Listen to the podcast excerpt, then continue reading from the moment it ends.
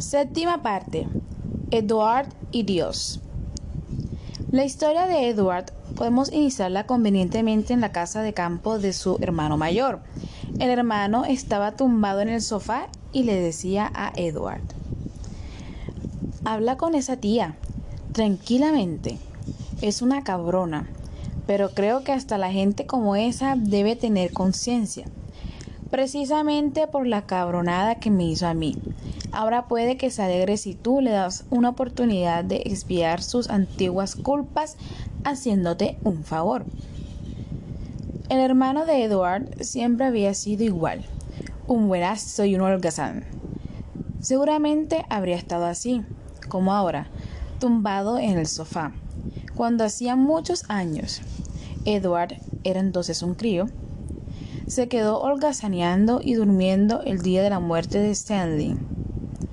Al día siguiente llegó a la facultad sin enterarse y se encontró a una de sus compañeras de estudios, Sechakova, de pie en medio del vestíbulo, llamativamente inmóvil, como un monumento al dolor. Dio tres vueltas alrededor de ella y empezó a reírse a carcajadas. La chica, ofendida, afirmó que la risa de su compañero de clase era una provocación política y el hermano tuvo que dejar la universidad e irse a trabajar al pueblo, donde más tarde consiguió un piso, un perro, una esposa, dos hijos y hasta una casa de campo. Era precisamente en aquella casa de campo donde estaba ahora tumbado en el sofá hablándole a Edward. Le llamábamos el látigo de la clase obrera pero a ti no tiene por qué importarte. Hoy ya es una mujer mayor y como siempre le han gustado los chicos jóvenes, mm, te echará una mano. Edward era entonces muy joven. Había terminado la carrera de pedagogía, la que no terminó su hermano, y buscaba trabajo. Atendiendo a los consejos de su hermano, llamó al día siguiente a la puerta del despacho de la directora. Vio entonces una mujer alta y huesuda, de pelo aceitoso y negro como una gitana, ojos negros y vello negro bajo la nariz. Su fealdad le hizo perder el temor que por su juventud seguía despertando en él la belleza femenina, de manera que pudo hablar con soltura, amabilidad y hasta con galantería. La directora acogió con evidente satisfacción el tono en que le hablaba y afirmó varias veces con sensible exaltación Necesitamos a gente joven. Prometió aceptar su petición. Y así se convirtió Edward en maestro de una pequeña ciudad checa. Aquello no le producía ni pena ni satisfacción. Siempre había procurado diferenciar lo serio de lo no serio. Y a su carrera pedagógica la incluía en la categoría de lo no serio. No se trataba de que la enseñanza no fuera para el serie en sí misma o con respecto a su manutención. En este sentido, por el contrario, le importaba mucho, porque sabía que era su único medio de subsistencia, pero no la consideraba seria en relación con su esencia. No la había elegido, se le habían elegido la demanda social, el currículum, las notas del bachillerato, los exámenes de ingreso. La maquinaria compuesta por todas esas fuerzas lo habían depositado al salir del instituto, como una grúa deposita un fardo sobre un camión. En la facultad de pedagogía. Fue aquella facultad a disgusto. Había quedado señalada por el fracaso de su hermano, pero al final se resignó. Comprendió, sin embargo, que su trabajo iba a ser una de las casualidades de su vida que iba a estar pegado a él como una barba falsa que produce risa. Pero cuando las obligaciones no son algo serio, producen risa. Lo serio es quizás aquello que no es obligatorio. Edward encontró pronto en su nuevo lugar de trabajo a una chica joven que le pareció hermosa y a la que empezó a dedicarse con una seriedad casi verdadera. Se llamaba Alice y, como tuvo ocasión de comprobar en las primeras citas, era, para desgracia suya, considerablemente casta y decente. Intentó muchas veces en sus paseos intestinos pasarle el brazo por la espalda, de manera que su mano tocara desde atrás del borde de su pecho derecho. Pero siempre le cogía la mano y se la hacía quitar. Un día, tras repetir nuevamente aquel intento y hacerle quitar ella nuevamente la mano, la chica se detuvo y le preguntó ¿Tú crees en Dios? Edward percibió con sus finos oídos la oculta intensidad de aquella pregunta y olvidó inmediatamente el pecho. ¿Crees? Repitió Alice la pregunta y Edward no se atrevió a contestar. No le reprochemos su falta de valor para la sinceridad. Se sentía abandonado en su nuevo lugar de residencia y a Alice le gustaba demasiado como para que estuviera dispuesto a perderla nada más que por una sola pregunta. ¿Y tú? le preguntó para ganar tiempo. Yo sí, dijo Alice, y volvió a insistir para que le diese una respuesta. Hasta entonces nunca se le había ocurrido creer en Dios, pero comprendió que ahora no podía reconocerlo, que por el contrario debía aprovechar la oportunidad y construir con la fe en Dios un bonito caballo de madera dentro de cuyas entrañas, siguiendo el antiguo ejemplo, pudiera deslizarse sin ser visto hasta las profundidades de la chica. Pero Edward no era capaz de decirle a Liz, así sin más, sí, creo en Dios. No era un hombre sin escrúpulos y le daba vergüenza mentir. Le molestaba la grosería de una mentira directa. Si la mentira era imprescindible, quería que lo hiciese quedar en una situación que se pareciese lo más posible a la verdad. Por eso respondió con voz excepcionalmente pensativa. Ni siquiera sé qué decirte, Alice. Claro, creo en Dios, pero... Hizo una pausa y Alice lo miró sorprendida. Pero quiero ser totalmente sincero contigo. ¿Puedo ser sincero contigo? Tienes que ser sincero, dijo Alice. Si no, no tendría sentido que estuviéramos juntos. ¿De verdad? De verdad, dijo Alice. A veces me invaden ciertas dudas, dijo Edward en voz baja. A veces dudo que de verdad exista. Pero ¿cómo puedes dudarlo? Casi gritó Alice. Edward permaneció en silencio y al cabo de un momento de reflexión se le ocurrió una conocida idea. Cuando veo tanta maldad a mi alrededor, me pregunto con frecuencia si es posible que haya un Dios que permita todo eso. Aquello sonaba tan triste que Alice le cogió la mano. Sí, es verdad que el mundo está lleno de maldad. Eso lo sé muy bien. Pero precisamente por eso tienes que creer en Dios. Sin Él todo ese sufrimiento sería gratuito. Nada tendría sentido. Y yo sería incapaz de vivir. Puede que tengas razón, dijo Edward pensativo, y el domingo fue a misa con ella. Mojó los dedos en la pila y se santiguó. Después empezó la misa y se cantó y él cantó con los demás una canción religiosa cuya melodía le resultaba familiar y cuya letra desconocía. Por eso, en lugar de las palabras correspondientes, recurrió a diversas vocales, entonando siempre una fracción de segundo después que los demás, porque tampoco conocía la melodía más que de una forma vaga. En cambio, cuando comprobaba que el tono era correcto, hacía sonar su voz con toda su fuerza. Así que, por primera vez en su vida, pudo comprobar que tenía una hermosa voz debajo. Después todos empezaron a rezar el Padre Nuestro y algunas señoras mayores se arrodillaron. No pudo resistir la tentación y él también se arrodilló en el suelo de piedra. Hacía la señal de cruz con potentes movimientos de brazo y experimentaba la fabulosa sensación de poder hacer algo que no había hecho en la vida, que no podía hacer ni en clase ni en la calle, en ningún sitio. Se sentía maravillosamente libre. Cuando todo terminó, Alice lo miró con ojos radiantes. ¿Todavía puedes decir que dudas de él? No, dijo Edward. Y Alice dijo, me gustaría enseñarte a amarle como yo le amo. Estaban de pie en las amplias escaleras por las que se salía de la iglesia y el alma de Edward estaba llena de risa. Por desgracia, en ese preciso momento pasó por allí la directora del colegio y los vio. Era un desastre. Hemos de recordar, para aquellos a quienes se les escapen las circunstancias históricas del relato, que si bien a la gente no le estaba prohibido ir a la iglesia, la visita no estaba exenta de cierto peligro. No es difícil entenderlo. Quienes han participado en eso, a lo que se le llama revolución, alimentan en su interior un gran orgullo que se denomina estar del lado bueno del frente. Cuando han pasado ya 10 o 12 años desde entonces, como sucedía aproximadamente en el momento en que tenía lugar nuestra historia, la línea del frente comenzaba a diluirse y, con ella, también el lado bueno.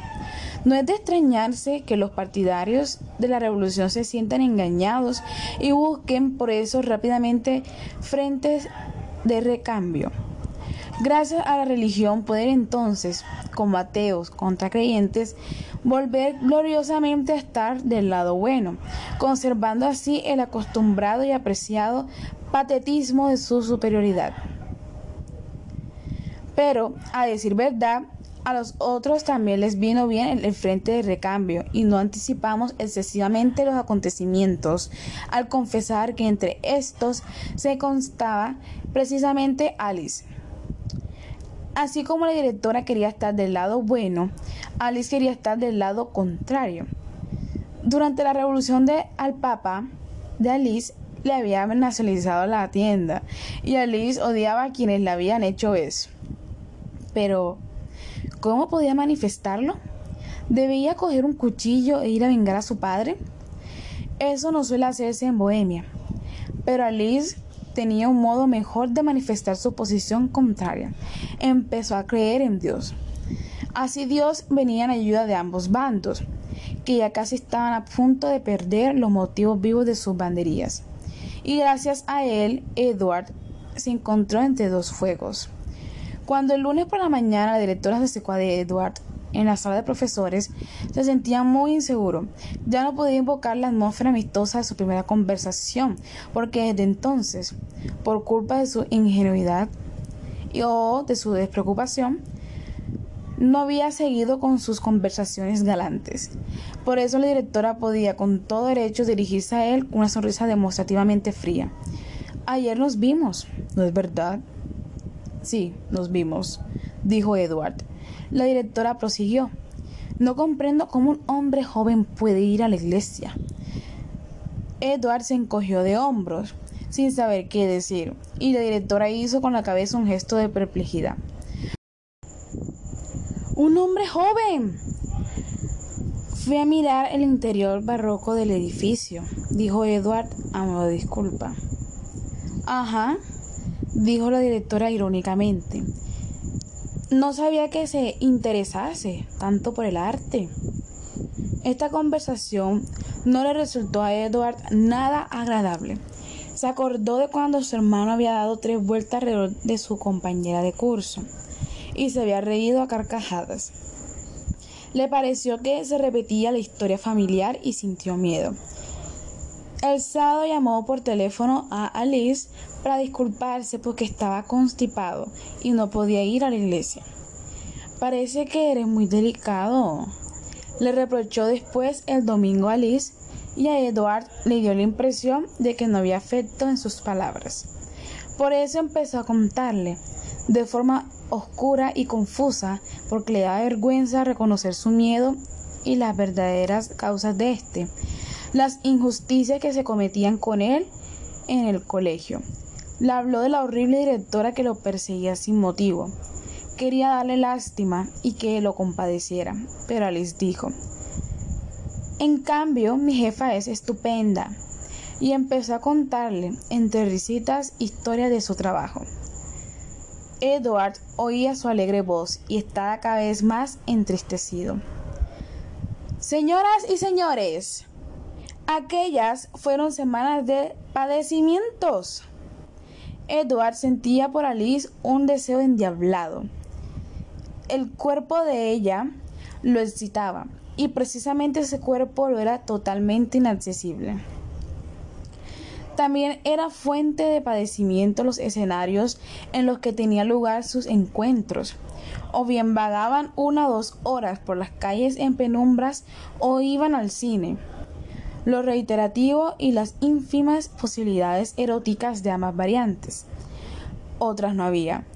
Hicieron pensar a Edward que quizás alcanzaría éxitos más significativos con Alice si pudiese encontrarse con ella en otro ambiente. Por eso le propuso una vez, con cara de inocencia, ir el sábado y el domingo a visitar a su hermano que tenía una casa de campo en un valle boscoso, junto a un río. Le describió con entusiasmo las inocentes bellezas naturales. Pero Alice en todo lo demás ingenua y confiada, adivinó astutamente sus intenciones y la rechazó de plano. Y es que no era Liz quien lo rechazaba, era el mismísimo, eternamente vigilante y despierto, Dios de Liz.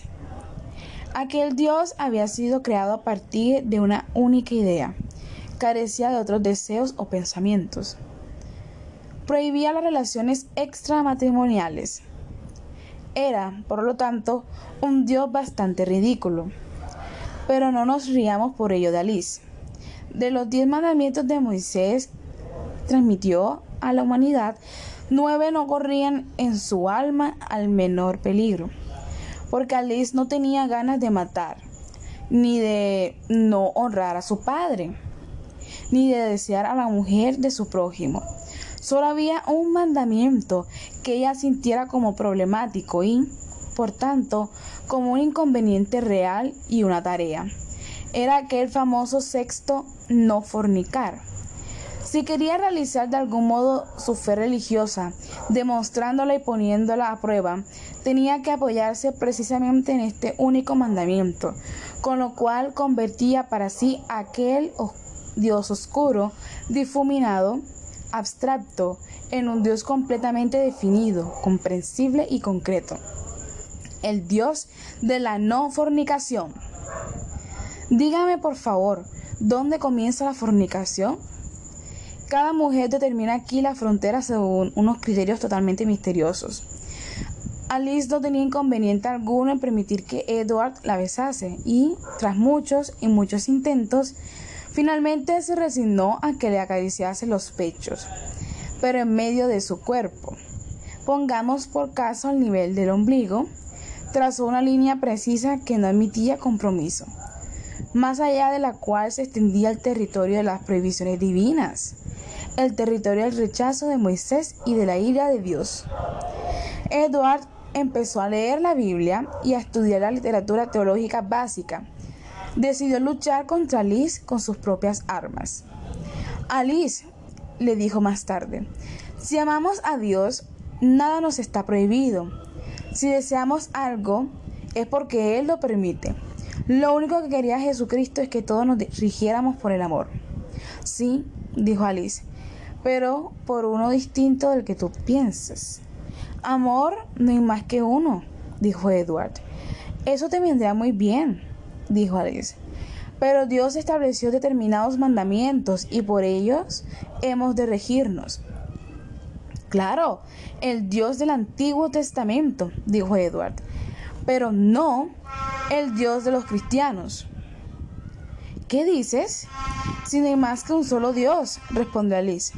Sí, dijo Edward, pero los judíos del Antiguo Testamento lo interpretaron de una manera y nosotros de otra. Antes de la llegada de Cristo, el hombre tenía que respetar ante todo cierto sistema de mandamientos y leyes. Su vida interior ya no era tan importante, pero para Cristo las diversas prohibiciones y estipulaciones eran algo extremo. Para él lo principal era la forma de ser del hombre en su interior. Si el hombre se rige por su vida interior, fervorosa y llena de fe, todo lo que haga estará bien y complacerá a Dios. Por eso dijo San Pablo, todas las cosas son limpias a los limpios. Habría que saber si tú eres precisamente uno de esos limpios, dijo Alice. Y San Agustín, continuaba Edward, dijo, ama a Dios y haz lo que te plazca. ¿Lo entiendes, Alice? Ama a Dios y haz lo que te plazca. Pero es que mm, lo que te place a ti nunca me place a mí, respondió Alice, y Edward comprendió que su ataque teológico había fracasado por esta vez. Por eso dijo, tú no me quieres. Te quiero, dijo Alice con tremenda concreción, y por eso no quiero que hagamos algo que no debemos hacer. Como ya dijimos, fueron semanas de padecimientos, y los padecimientos eran aún mayores porque el deseo de Edward que sentía por Alice no era ni mucho menos solo el deseo de un cuerpo por otro cuerpo. Al contrario, cuanto más lo rechazaba el cuerpo, más nostálgico y lo dolido se volvía y más deseaba su corazón. Pero ni el cuerpo ni el corazón de ella querían saber una palabra de eso. Los dos eran igualmente fríos, estaban igualmente encerrados en sí mismos satisfechos y autosuficientes. Lo que a Edward más le irritaba de Alice era precisamente esa impasible mesura de todas sus manifestaciones. Aunque era, por lo demás, un joven bastante insensato, empezó a sentir la necesidad de realizar algún acto extremado para sacar a Alice de su impasibilidad. Y como era demasiado arriesgado provocarla con actos extremados, blasfemos o cínicos, a lo que se hubiera sentido más atraído por su naturaleza, tuvo que elegir actos extremados precisamente de signo contrario y por lo tanto mucho más dificultosos, que partieran de la propia postura de Alice, pero magnificándola hasta tal punto que se sintiera avergonzada. Para decirlo de una forma más comprensible, Edward empezó a exagerar su religiosidad. No dejaba de ir ni una sola vez a la iglesia. El deseo que sentía por Alice era mayor que el miedo a los problemas. Y se comportaba con extravagante humildad. Aprovechaba cada oportunidad para arrodillarse en el suelo mientras Alice rezaba y se santiguaba de pie, porque tenía miedo de estropearse las medias. Un día le echó en cara a ella su escaso fervor religioso le recordó las palabras de Jesús. No todos los que me dicen Señor, Señor, entrarán en el reino de los cielos. Le echó en cara que su fe era formal, externa, vacía. Le echó en cara su comodidad. Le en cara que estaba demasiado satisfecha de sí misma. Le en cara que no se fijaba en quienes la rodeaban, solo en sí misma. Y mientras la hablaba de ese modo, Alice se había visto sorprendida por su ataque y se defendía a duras penas. Se encontró de frente con una cruz, una vieja cruz de metal en mal estado, con un Cristo de lata oxidada. En la esquina de la calle, sacó ceremoniosamente su mano de debajo del brazo de Alice, se detuvo y, como protesta contra su corazón indiferente y como señal de ataque en su nueva ofensiva, se santiguó con terca aparatosidad. No tuvo ni un tiempo de registrar el efecto que aquello le había hecho a Liz, porque en ese momento vio al otro lado de la calle a la conserje del colegio. Lo estaba observando. Edward comprendió que estaba perdido.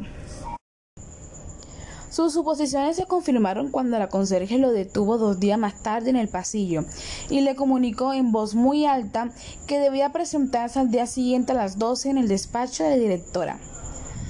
Tenemos que hablar contigo, camarada. Edward estaba angustiado.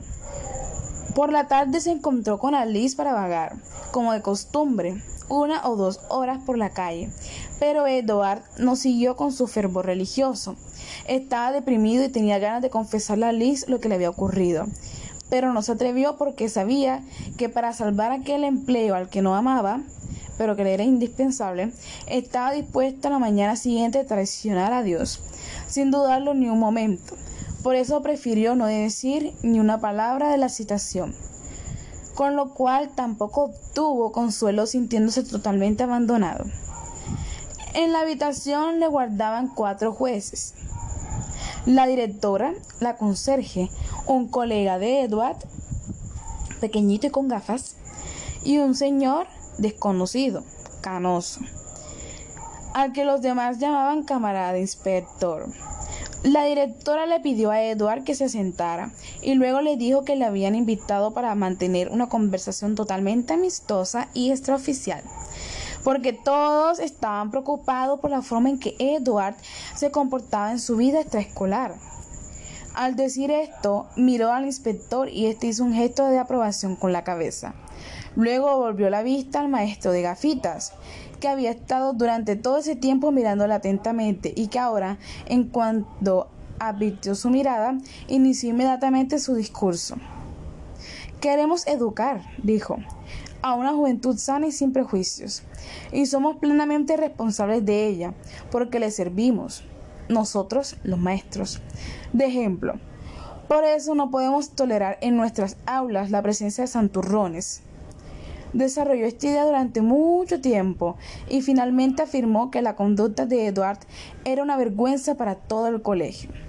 Hacía tan solo unos minutos, Edward estaba convencido de que iba a jurar del Dios que recientemente había adquirido, confesando que lo de ir a la iglesia y santiguarse en público no era más que una pantomima. Pero ahora, de cara ante la situación real, sintió que no podía hacerlo. No era posible decirle a estas cuatro personas tan serias y llenas de preocupación que no se habían preocupado más que por malentendido. Por una especie de estupidez. Comprendía que con ello involuntariamente se estaría riendo de su seriedad y también era consciente de que lo único que esperaba ahora de él eran excusas y disculpas y que estaban preparados de antemano a rechazarlas. Comprendió de pronto, no había tiempo para prolongadas reflexiones, que lo más importante en este momento era parecerse lo más posible a la verdad o, para ser más precisos, parecerse a la imagen que se había hecho de él. Para conseguir modificar hasta cierto punto esa imagen, tenía que hacerles también hasta cierto punto el juego. Por eso dijo, camaradas, ¿puedo hablar con sinceridad? Claro, dijo la directora. Para eso está aquí, y no se va a enfadar. Hable, hable, dijo la, directora. Bien, se lo confesaré, dijo Edward. Yo creo de verdad en Dios. Miró a sus jueces y le pareció que todos habían suspirado satisfacción. La conserje fue la única en atacar. En la época actual, camarada, en la época actual, Edward prosiguió. Sabía que se iban a enfadar si les decía la verdad, pero no sé mentir. No pretendan que les mienta. La directora dijo, con suavidad, nadie pretende que usted mienta. Hace bien en decir la verdad, pero dígame, ¿cómo puede creer en Dios un hombre joven como usted? Hoy, cuando somos capaces de volar hasta la luna, se enfadó el maestro. No puedo evitarlo, dijo Edward. Yo no quiero creer en él, de verdad, no quiero. ¿Cómo es posible que crea si no quiere? Tomó parte en la conversación en un tono extraordinariamente amable el señor Canoso. No quiero creer, pero creo, repitió Edward en voz baja su confesión. El maestro se rió. Pero eso es una contradicción. Camaradas, es tal como se lo digo, afirmó Edward. Sé perfectamente que la fe en Dios nos aleja de la realidad.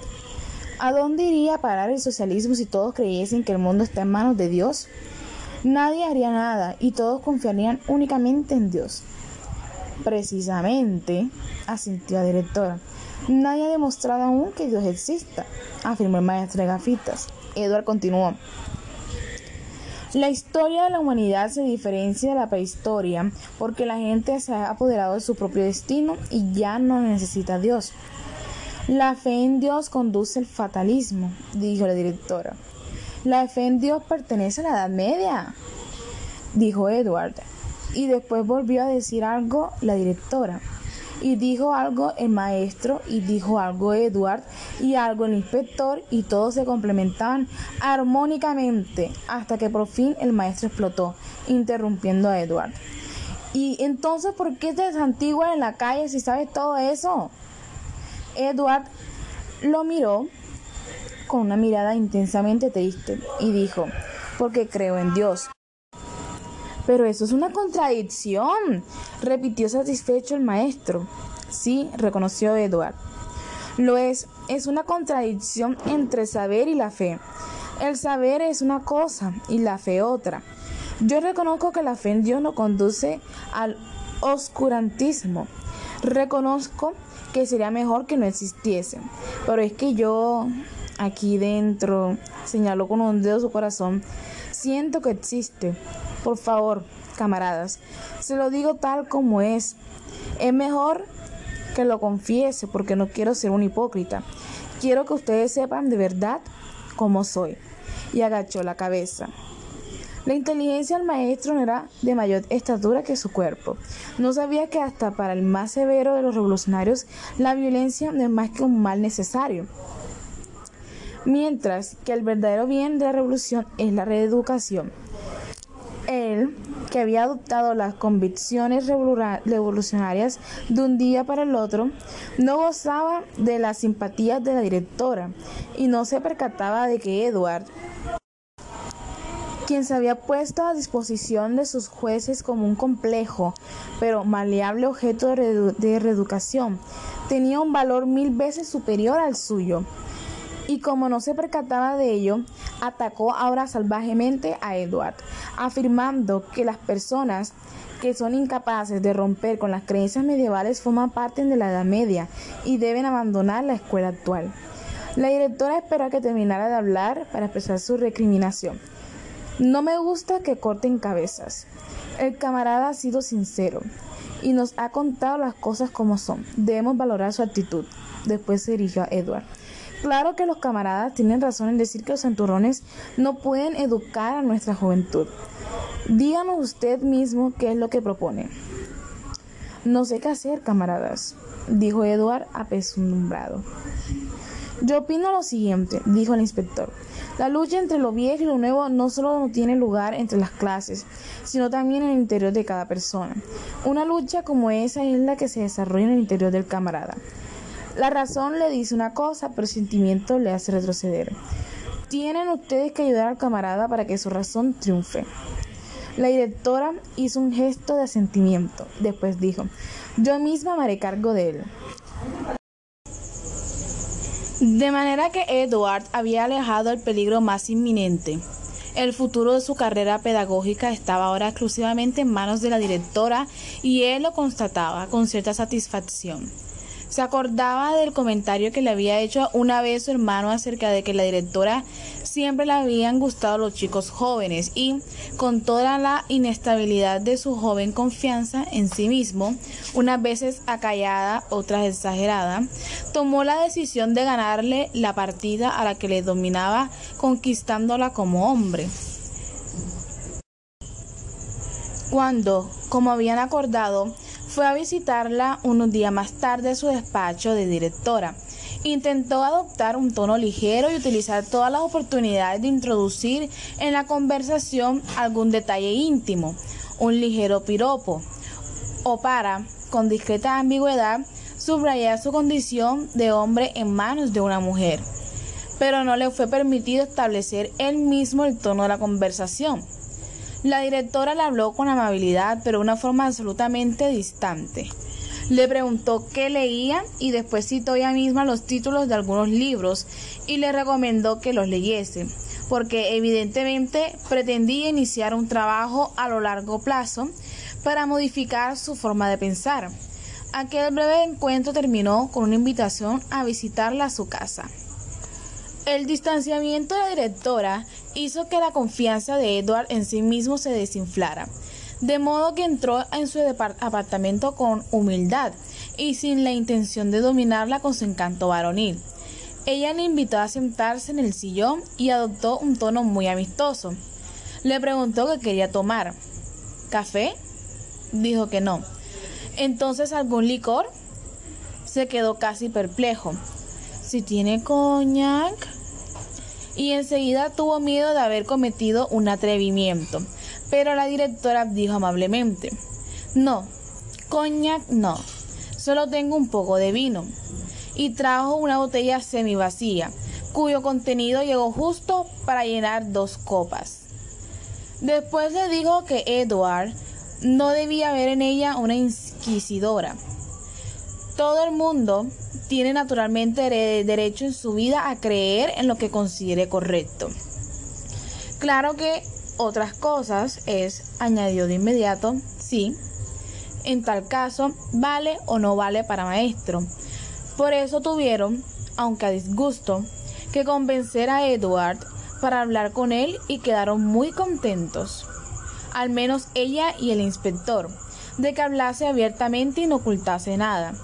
Dijo que después había hablado largo rato de Edward con el inspector y que habían decidido que al cabo de medio año volvería a reunirse con él. Hasta entonces, la directora debía ayudarle con su influencia y volvió a subrayar que solo pretendía ayudarle amistosamente y que no era un inquisidor ni un policía. Recordó al maestro que había atacado tan violentamente a Edward y dijo, ese no sabe ni lo que dice, y por eso está dispuesto a mandar a los demás a la hoguera. Y la conserje también va diciendo por todas partes que estuvo usted terco y atrevido y que no dio su brazo a torcer. No hay manera de convencerla de que no hay que expulsarle del colegio. Yo no estoy de acuerdo con ella, por supuesto, pero tampoco hay que extrañarse. A mí tampoco me gustaría que a mis hijos les diera clase a alguien que se santigua públicamente en la calle. De esta manera, la directora le expuso a Edward, en un único chorro de palabras, tanto las atractivas posibilidades de su caridad como las amenazadoras posibilidades de su severidad. Y después, para demostrar que el encuentro era realmente amistoso, cambió de tema. Empezó a hablar de libros, Condujo a Edward a la biblioteca. Se derritió al hablar de El alma encantada de Roland y se enfadó con él por no haberlo leído. Más tarde le preguntó qué tal le iba en el colegio y tras recibir una respuesta convencional se puso a hablar de ella misma durante mucho tiempo. Dijo que estaba agradecida por el trabajo que le había disparado el destino, que le gustaba su trabajo en el colegio porque al educar a los niños estaba en realidad en permanente contacto con el futuro y que solo el futuro puede, a fin de cuentas, justificar todo el sufrimiento que, dijo, podemos ver. Sí, hay que reconocerlo. A nuestro alrededor. Si no supiera que vivo para algo más que para mi propia vida, creo que sería absolutamente incapaz de vivir. Aquellas palabras sonaban de pronto con mucha veracidad y no quedaba claro si la directora pretendía con ella confesarse o iniciar la esperada polémica ideológica sobre el sentido de la vida. Edward decidió que era mejor interpretarlas en un sentido íntimo y por eso preguntó en voz baja y discreta. ¿Y su propia vida?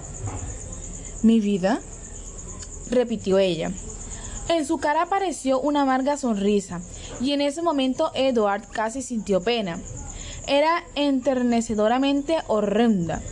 El pelo negro ensombrecía su cara alargada y huesuda, y el vello negro que tenía bajo la nariz adquiría la expresividad de un bigote. De pronto se imaginó toda la tristeza de su vida. Percibía sus rasgos agitanados que evidenciaban su sensualidad y percibía su fealdad, que evidenciaba la imposibilidad de que esa sensualidad se realizase. Si la imaginaba transformándose apasionadamente en una estatua viviente del dolor ante la muerte de Stanley, asistiendo apasionadamente a cientos de miles de reuniones, luchando apasionadamente contra el pobre Jesús, y comprendió que todos aquellos no eran más que tristes causas de recambio para su deseo, que no podía discurrir por donde quería. Edward era joven, y su compasión aún no estaba gastada.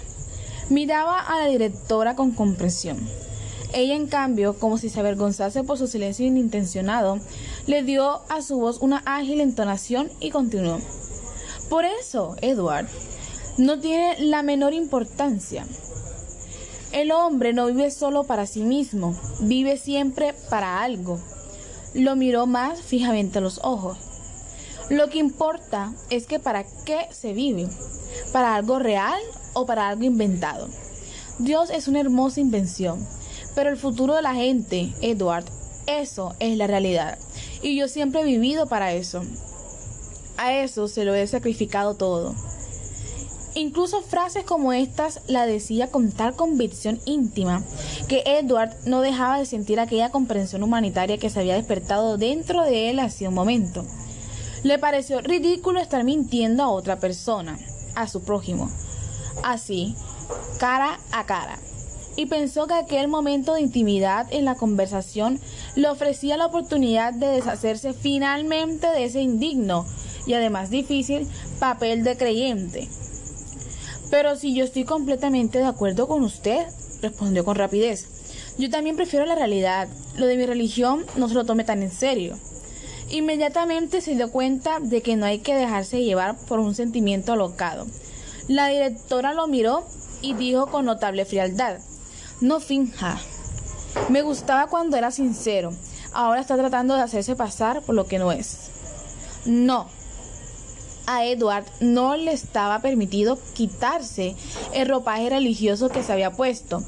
Se resignó rápidamente a aquello y procuró corregir la mala impresión. Pero no, no pretendía aparentar. Por supuesto que creo en Dios, eso nunca lo negaré. Lo único que quería decir es que también creo en el futuro de la humanidad, en el, en el progreso y en todo eso. Si no creyese en eso, ¿para qué serviría todo mi trabajo como maestro? ¿Para qué iban a nacer los niños y para qué íbamos a vivir? Pero estaba pensando precisamente en que también la voluntad divina quiere que la sociedad vaya cada vez mejor. Estaba pensando que uno puede creer en Dios y en el comunismo, que se pueden unir las dos cosas. No, sonrió la directora con maternal autoritarismo. Esas dos cosas no se pueden unir. Ya sé, dijo Edward con tristeza. No se enfade conmigo. No me enfado. Es usted joven y defiende con terquedad sus convicciones. Nadie podrá comprenderle mejor que yo. Yo también he sido joven como usted. Yo sé lo que es la juventud y su juventud no me gusta. Me es usted simpático. Por fin había llegado la oportunidad.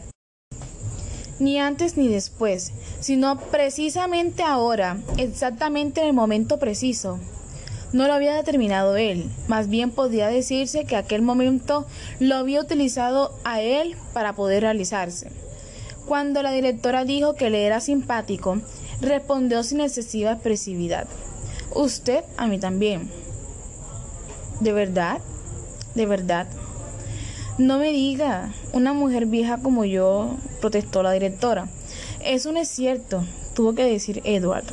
Sí que lo es. No es usted vieja en absoluto, tuvo que decir con gesto decidido. ¿Usted cree? Da la casualidad de que me gusta mucho. No mienta, ya sabe que no debe mentir. No miento, es guapa. ¿Guapa? La directora puso cara de incredulidad.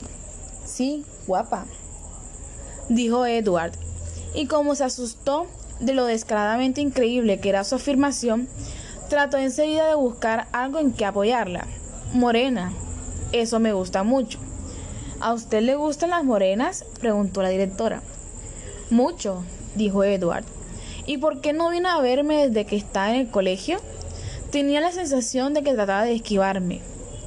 Me daba vergüenza, dijo Edward. Todos hubieran dicho que le estaba haciendo la pelota.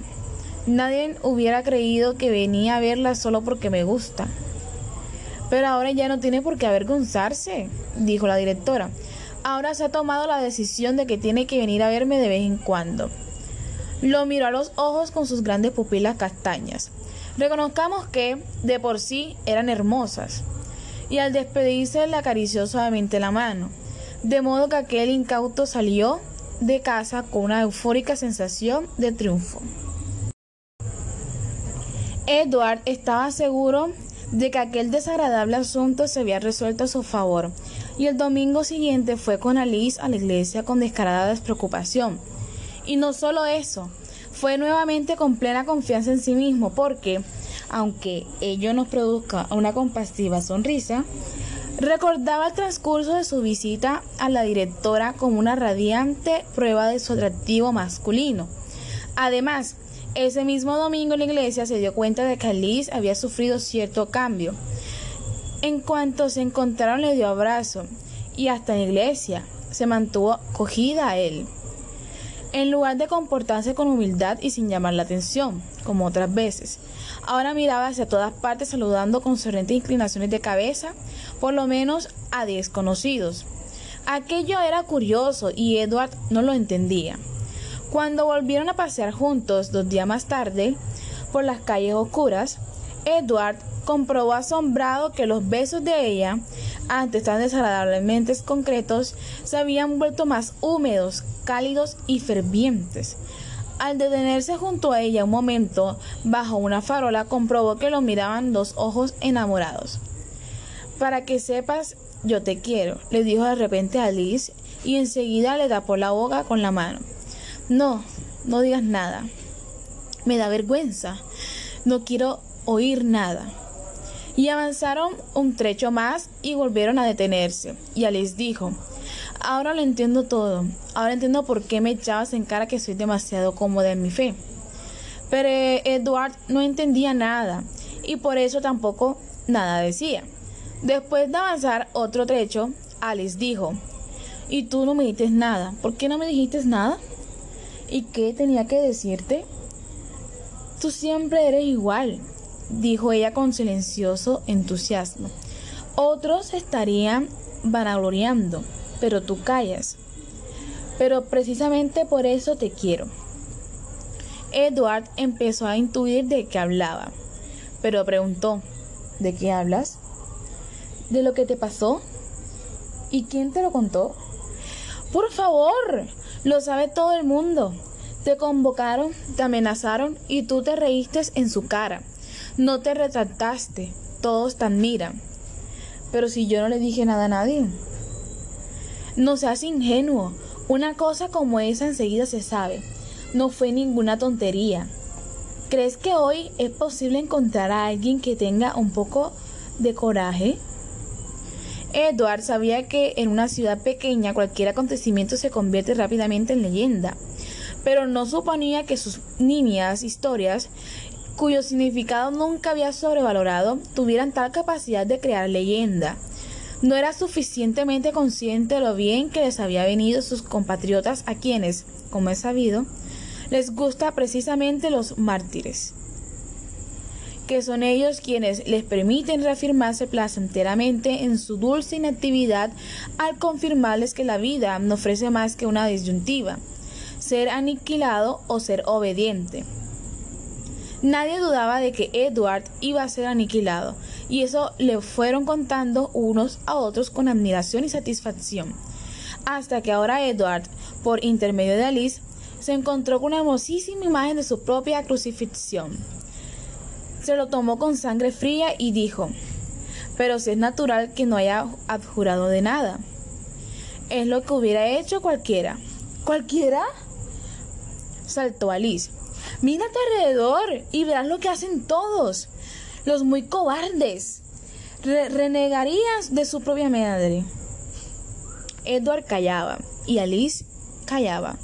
Iban cogidos de la mano. Alice dijo que, después de un susurro, sería capaz de hacer cualquier cosa por ti. Hasta entonces nadie le había dicho a Edward semejante frase. Semejante frase era un regalo inesperado. Claro que Edward sabía que era un regalo inmerecido, pero se dijo que si el destino le negaba los regalos merecidos, tenía pleno derecho a quedarse con los inmerecidos. Por eso dijo, ya nadie puede hacer nada por mí. ¿Por qué? me echarán del colegio y ninguno de los que hoy hablan de mí como si yo fuera un héroe será capaz de mover un dedo. Solo hay una cosa segura, que me quedaré completamente solo. ¿No te quedarás? Alice negaba con la cabeza. Me quedaré. ¿No te quedarás? gritaba casi Alice. Todos reniegan de mí. Yo nunca renegaré. Renegarás, dijo Edward con tristeza. No, no renegaré, dijo Alice. No, Alice, dijo Edward. Tú no me quieres, tú nunca me has querido. Eso no es verdad, susurró Alice, y Edward advirtió con satisfacción que tenía los ojos mojados. No me quieres, Alice. Eso se siente. Tú siempre has sido totalmente fría conmigo. No es así como se comporta una mujer enamorada. Eso lo sé muy bien. Y ahora sientes compasión por mí porque sabes que quieren hundirme, pero no me quieres y no me gusta que pretendas convencerte a ti misma. Seguían andando, callaban y se cogían de la mano. Alice lloraba en silencio y después se detuvo de pronto y dijo lloriqueando. No, eso no es verdad. No debes creerlo, eso no es verdad. Sí lo es, dijo Edward, y, como Alice no dejaba de llorar, le propuso que fueran el sábado al campo. En el hermoso valle junto al río está la casa del campo del hermano, en la que podrán estar a solas. Alice tenía la cara mojada por las lágrimas y asintió sin decir palabra. Eso fue el martes y el jueves, cuando Edward fue invitado nuevamente al apartamento de la directora. Entró alegre y confiado, porque no tenía la menor duda de que el encanto de su ser iba a diluir la historia de la iglesia, convirtiéndola en una mera nubecilla de humo, en una mera nada. Pero así es como suele suceder en la vida. El hombre cree que desempeña su papel en determinada obra, y no sabe que mientras tanto han cambiado el decorado en el escenario sin que lo note y sin darse cuenta, se encuentra en medio de una representación completamente distinta. Estaba sentado de nuevo en el sillón frente a la directora. Entre los dos había una mesilla y encima de ella una botella de coñac flaqueada por dos copas.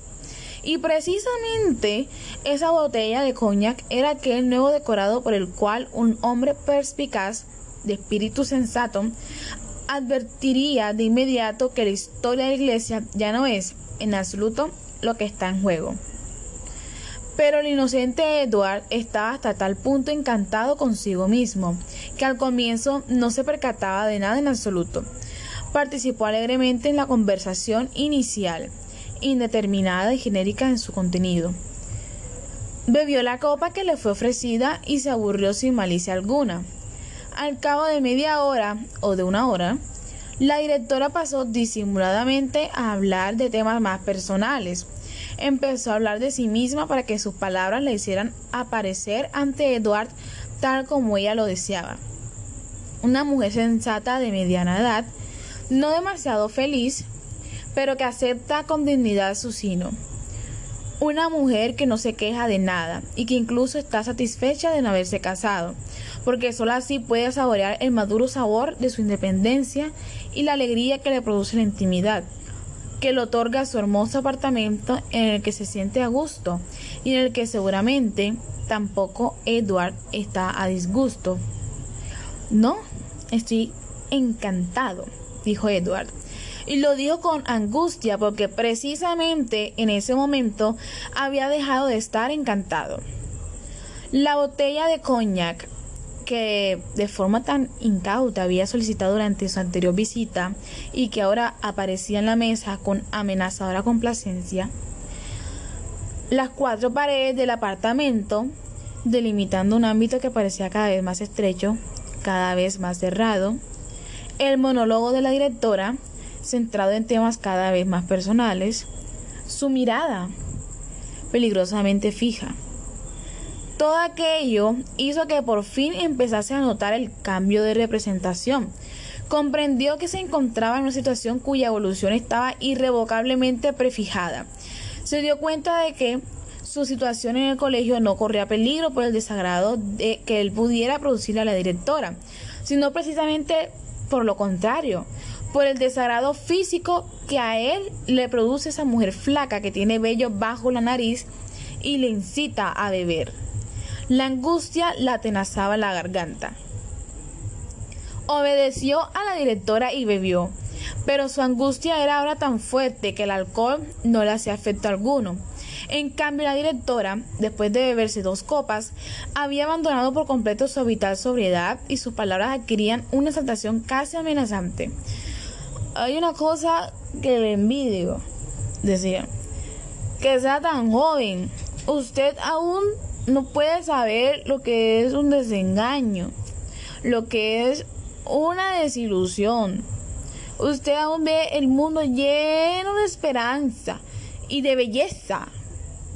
Se inclinó por encima de la mesa hacia Edward y, nostálgicamente, silenciosa, con una sonrisa inmóvil y forzada, fijó en él sus ojos terriblemente grandes, mientras Edward se decía que, si no conseguía emborracharse un poco, esta noche iba a terminar para él con un vergonzoso fracaso.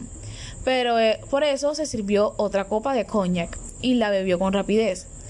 Y la directora seguía. Pero yo quiero verlo así, como usted. Y después se levantó del sillón, sacó pecho y dijo, ¿de verdad que no soy una pesada? ¿Verdad que no? Y dio la vuelta a la mesa y cogió a Edward de la mano. ¿Verdad que no? No, dijo Edward. Venga, vamos a bailar, dijo. Soltó la mano de Edward, se lanzó hacia el botón de la radio y le dio vueltas hasta encontrar una especie de música bailable. Después se quedó de pie con una sonrisa delante de Edward. Edward se la levantó, cogió a la directora y empezó a conducirla por la habitación al ritmo de la música. La directora a ratos apoyaba tiernamente la cabeza sobre su hombro. Después la levantaba bruscamente para mirarle a los ojos. Al cabo de un rato volvía a canturrear en voz baja la melodía que estaba sonando. Edward se sentía tan incómodo que interrumpió varias veces el baile para beber. No había nada que deseara más que terminar con la ridiculez de aquel bailoteo interminable. Pero tampoco había nada que le diera más miedo, porque la ridiculez de lo que vendría después del baile parecía aún más insoportable. Por eso siguió conduciendo a la canturreante señora por la estrecha habitación, observando ininterrumpidamente y atentamente el ansiado efecto del alcohol. Cuando por fin le apareció que el alcohol le había oscurecido un tanto la mente, apretó con la mano derecha la directora contra su cuerpo y le puso la mano derecha sobre su pecho. Sí, hizo precisamente aquello en lo que había estado pensando con horror durante toda la noche. Hubiera dado quién sabe qué para no tener que hacerlo y sí lo hizo, créanselo. Fue solo porque realmente tuvo que hacerlo. La situación en la que se encontraba desde el, comienzo de la noche era tan imparable que le resultaba posible. Eso sí, hacer que transcurriese tan más despacio, pero era imposible detenerla de ninguna manera. De modo que al poner la mano sobre el pecho de la directora, Edward no hacía más que someterse a las órdenes. A las órdenes de una necesidad irreversible.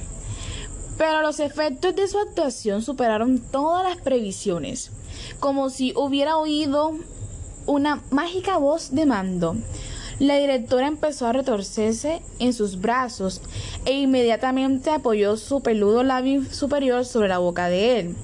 Después lo arrastró hacia el sofá y, retorciéndose salvajemente y respirando ruidosamente, le mordió el labio y hasta la punta de la lengua lo cual le produjo a Edward un fuerte dolor. Después se soltó de sus brazos y dijo, Espera. Y corrió al cuarto de baño. Edward se lamió un dedo y comprobó que la lengua le sangraba un poco. El mordisco le dolía tanto que la trabajosa borrachera había desaparecido y la angustia volvía a tenazarle la garganta, pensando en lo que le esperaba. En el cuarto de baño se oía el ruido del agua caer acompañado por un poderoso chapoteo. Cogió la botella de coñac, salió la boca y dio un buen trago. Pero en ese momento apareció por la puerta la directora con un camisón de nylon transparente, adornado en el pecho con gran cantidad de encaje, y avanzó lentamente hacia Edward. Lo abrazó. Después se separó de él y le dijo con reproche: ¿Por qué estás vestido? Edward se quitó la chaqueta y al mirar a la directora tenía fijos en él sus grandes ojos. Fue incapaz de pensar en otra cosa que en su cuerpo, que con probabilidad iba a sabotear su decidida voluntad. Con la intención de estimular de algún modo su cuerpo, dijo con voz insegura, desnúdese del todo. Con un brusco movimiento entusiasmadamente obediente, se quitó el camisón, dejando al desnudo una figura delgada, blanca, en cuyo centro el, tupido color negro sobresalía en conmovedora orfandad.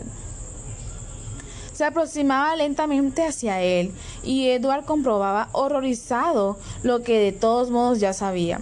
Su cuerpo estaba completamente agarrotado por la angustia.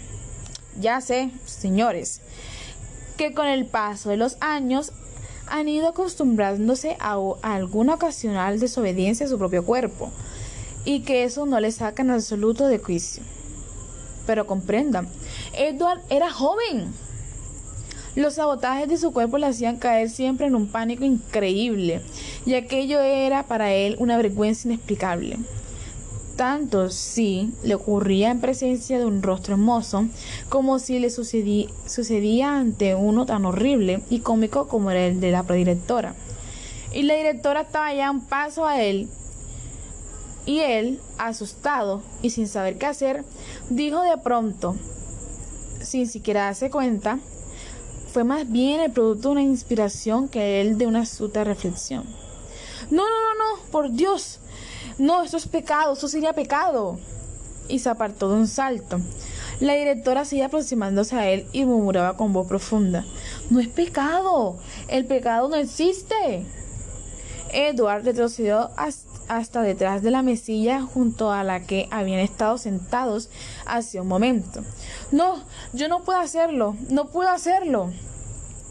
La directora apartó el sillón que se interponía en su camino y siguió avanzando hacia Edward sin quitarle sus grandes ojos negros de encima. El pecado no existe, el pecado no existe. Edward sorteó la mesilla y tras él ya no quedaba más que el sofá. La directora estaba a un solo paso de él. Ahora ya no tenía dónde escapar y fue quizá la propia desesperación la que le aconsejó en ese instante en que ya no había salida que le ordenase.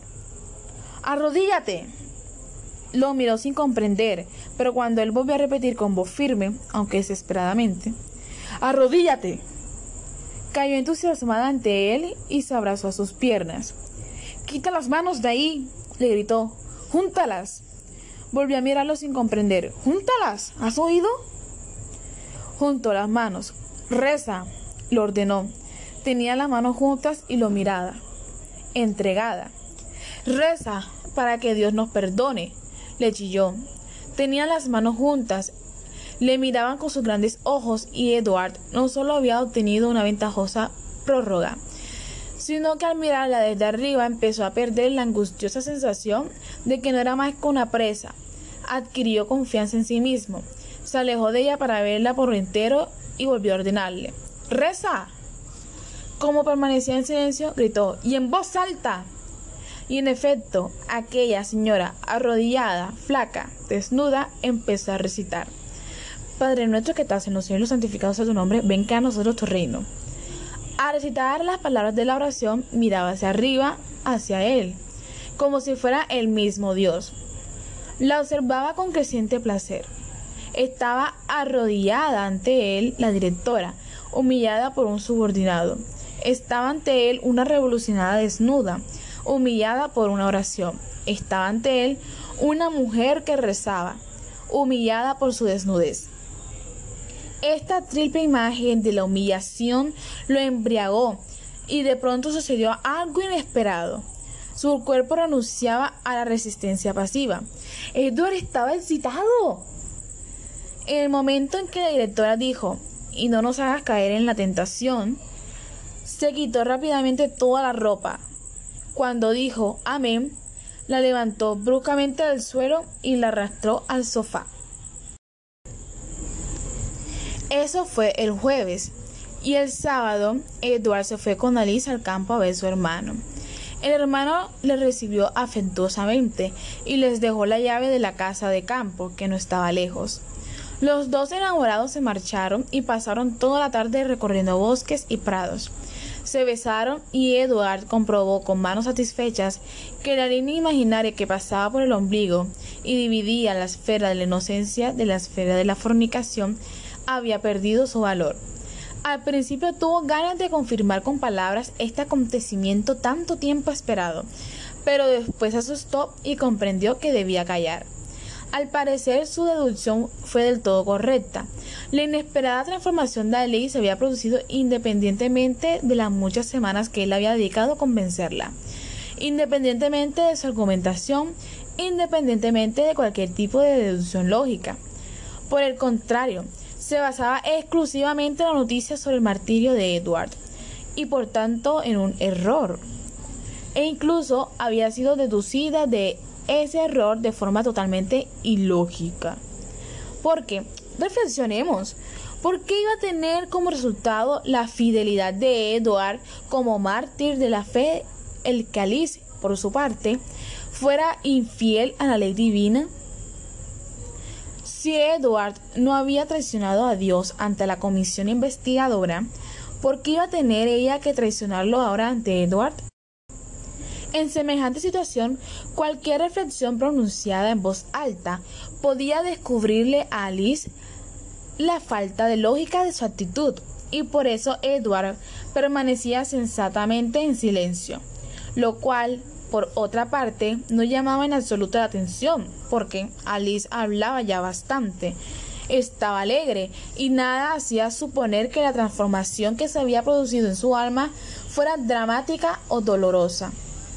Cuando oscureció llegaron a la casa de campo, encendieron la luz, después hicieron la cama, se besaron, y Alice le pidió entonces a Edward que apagase la luz pero por la ventana seguía penetrando el resplandor de las estrellas, de modo que Edward, a petición de Alice, tuvo que cerrar también las contraventanas.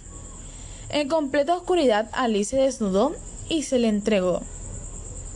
Tantas semanas había pasado Edward anhelando que llegase este momento y, curiosamente ahora, cuando por fin llegaba, no tenía en absoluto la sensación de que fuese tan importante como lo indicaba todo el tiempo que había estado esperándolo. Le pareció tan sencillo y normal que durante el acto amoroso estuvo casi distraído, intentando en vano alejar los pensamientos que le venían a la cabeza. Se acordaba de aquellas largas semanas inútiles en las que Alice le había hecho sufrir con su frialdad. Se acordaba de todos los problemas que le había causado en el colegio, de manera que, en lugar de gratitud por su entrega, empezó a sentir dentro de sí una especie de enfado y de deseo de venganza. Le irritaba pensar en la facilidad con la que traicionaba ahora a su Dios de la no fornicación, el que antes adoraba con tanto fanatismo. Le irritaba que nada fuera capaz de hacerla salir de su mesura, ningún deseo, ningún acontecimiento, ningún cambio. Le irritaba que lo viviese todo sin contradicciones internas, confiada y con facilidad, y cuando aquella irritación se apoderó por completo de él, trató de hacer el amor con furia y con rabia, para lograr que emitiese algún sonido, algún gemido, alguna palabra, algún quejido, pero no lo consiguió. La muchachita seguía en silencio, y a pesar de todos los esfuerzos de él, el acto amoroso terminó igualmente en silencio y sin dramatismo. Después ella se acurrucó sobre su pecho y, se durmió rápidamente mientras Edward permaneció mucho tiempo en vela, advirtiendo que no sentía satisfacción alguna. Trataba de imaginarse a Alice, pero no su aspecto físico, sino, de ser posible, todo su ser en conjunto. Y de pronto se le ocurrió que la veía borrosa. Detengámonos en esta palabra. Alice. Tal como Edward la había visto hasta ahora, era, pese a su ingenuidad, en un ser firme y claro. La clara sencillez de su aspecto parecía corresponder sencillamente a la simplicidad de su fe y la sencillez de su destino. Parecía ser la justificación de su actitud. Edward hasta ahora la había encontrado uniforme y articulada. Podía reírse de ella, podía maldecirla, podía asediarla con sus astucias, pero se veía obligado, sin pretenderlo, a respetarla. Ahora, en cambio, La imprevista trampa de la noticia falsa había desarmado la tripulación de su ser, y Edward tenía la impresión de que sus opiniones no eran en realidad más que algo que estaba adherido a su destino y su destino algo adherido a su cuerpo. La veía como una combinación casual de cuerpo, de ideas y transcurso vital, como una combinación inorgánica, arbitraria e inestable. Se imaginaba a Alice, respiraba profundamente apoyada en su hombro y veía su cuerpo por una parte y sus ideas por otra. El cuerpo le gustaba, las ideas le parecían ridículas y en conjunto aquello no formaba ser alguno. La veía como una raya absorbida por un papel secante, sin perfil, sin forma. El cuerpo le gustaba de verdad, cuando Alice se levantó por la mañana, la obligó a permanecer desnuda y ella, aunque ayer mismo había insistido con terquedad en cerrar las contraventanas, porque hasta el suave resplandor de las estrellas la molestaba, ahora se había olvidado por completo de su vergüenza. Edward la observaba, brincaba alegremente buscando el paquete del té y las galletas para el desayuno. Y Alice, cuando lo miró, después de un rato, advirtió que estaba pensativo. Le preguntó qué le pasaba. Edward le respondió que después del desayuno tenía que ir a visitar a su hermano. El hermano le preguntó a Edward qué tal le iba en el colegio. Edward dijo que bastante bien, y el hermano dijo, esa Sechakova es una cabrona, pero hace ya mucho tiempo que la perdoné. La perdoné porque no sabía lo que hacía, quería perjudicarme y en lugar de eso me ayudó a vivir estupendamente. Como agricultor gano más, y el contacto con la naturaleza me defiende del escepticismo que sufren los habitantes de las ciudades. En realidad, ese día también me ha traído cierta felicidad, dijo Edward, y le contó a su hermano cómo se había enamorado de Alice, cómo había fingido creer en Dios, cómo le habían juzgado, cómo había intentado reeducarlo a la Sechakova y cómo Alice se le había entregado por ser un mártir. Lo único que no contó fue cómo había obligado al director a rezar el Padre Nuestro porque vio un gesto de desaprobación en los ojos de su hermano. Se calló y su hermano dijo, Puede que tenga más de un defecto, pero hay uno que no tengo. Nunca he fingido lo que no soy. A todo el mundo le he dicho a la cara lo que pensaba. Edward le tenía cariño a su hermano y su reprobación le dolía. Trató de justificarse y empezaron a discutir.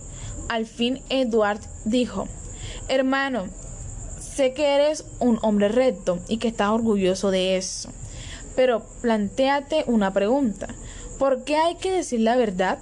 ¿Qué es lo que nos ata a ella? ¿Y por qué creemos en realidad que la veracidad es una virtud? Imagínate que te topas con un loco que te dice que es un pescado y que todos somos pescados. ¿Vas a discutir con él?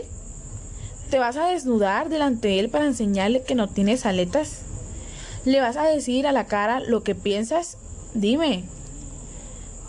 El hermano permaneció en silencio y Edward continuó.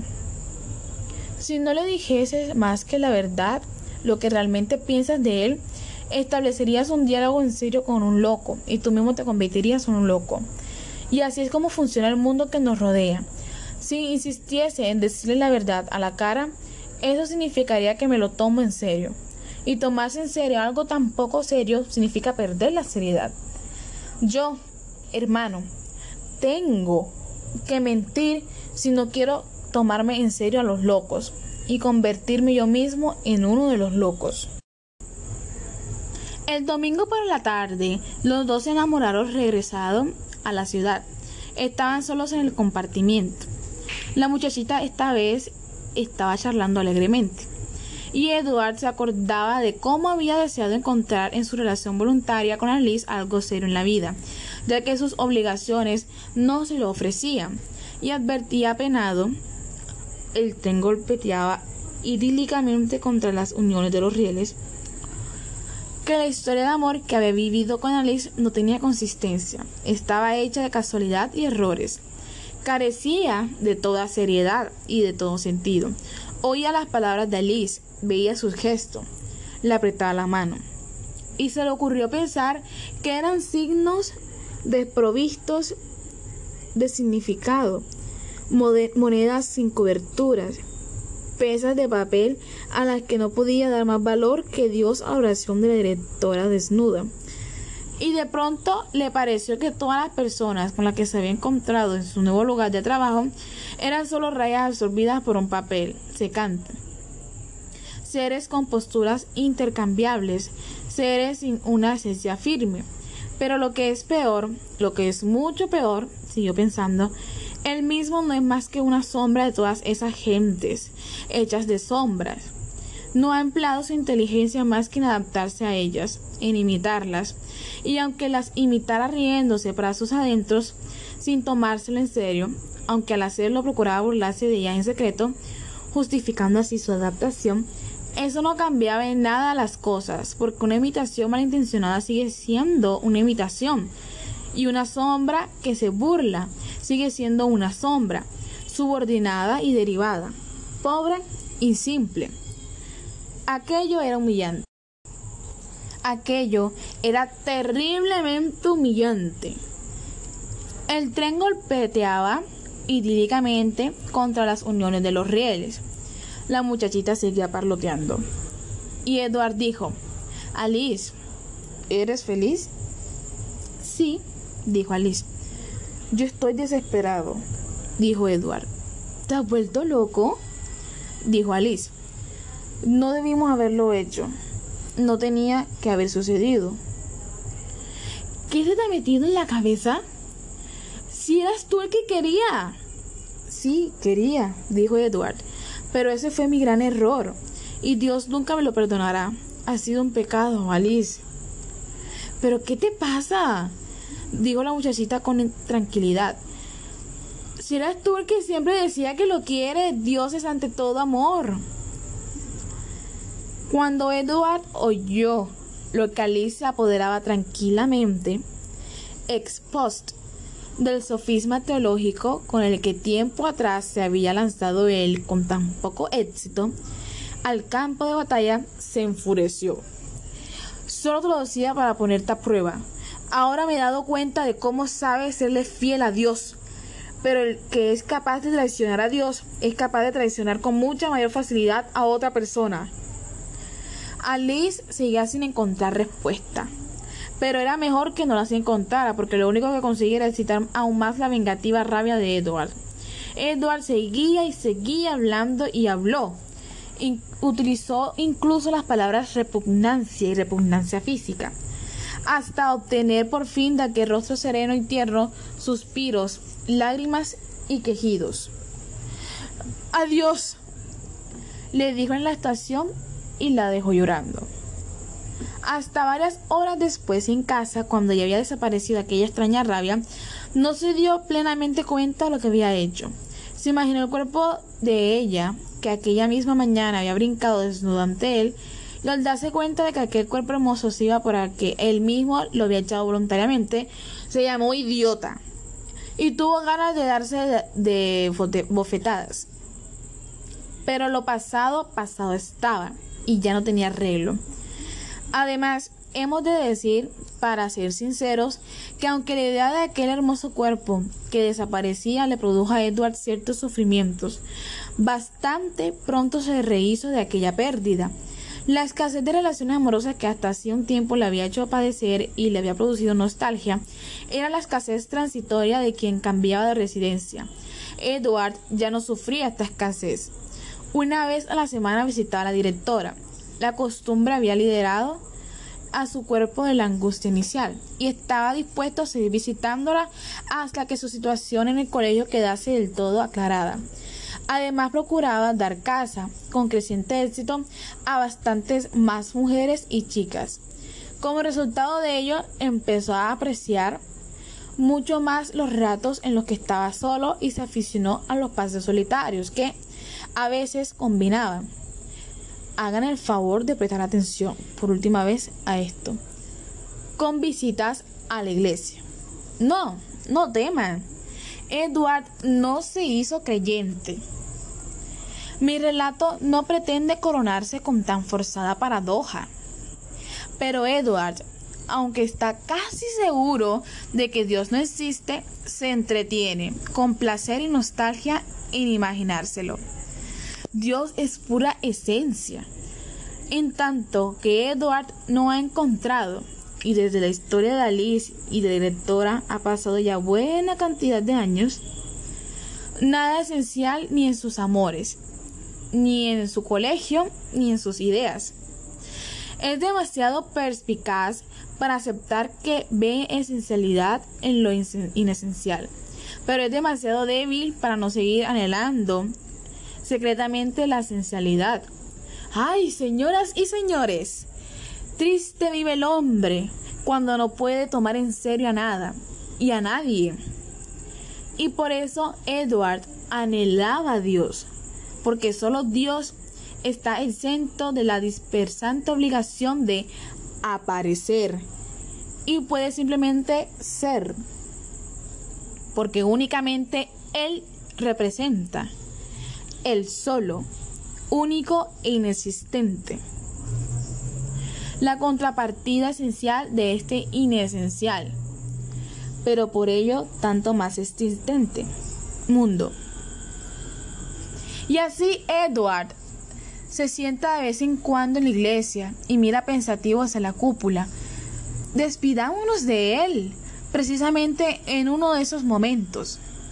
Es por la tarde, la iglesia está silenciosa y vacía. Edward está sentado en un bancón de madera y le da lástima que Dios no exista. Y precisamente en ese momento su lástima es tan grande que de las profundidades de ella surge de pronto el verdadero, vivificante rostro de Dios. Mírenlo, ¿sí? Edward sonríe, sonríe y su sonrisa es feliz.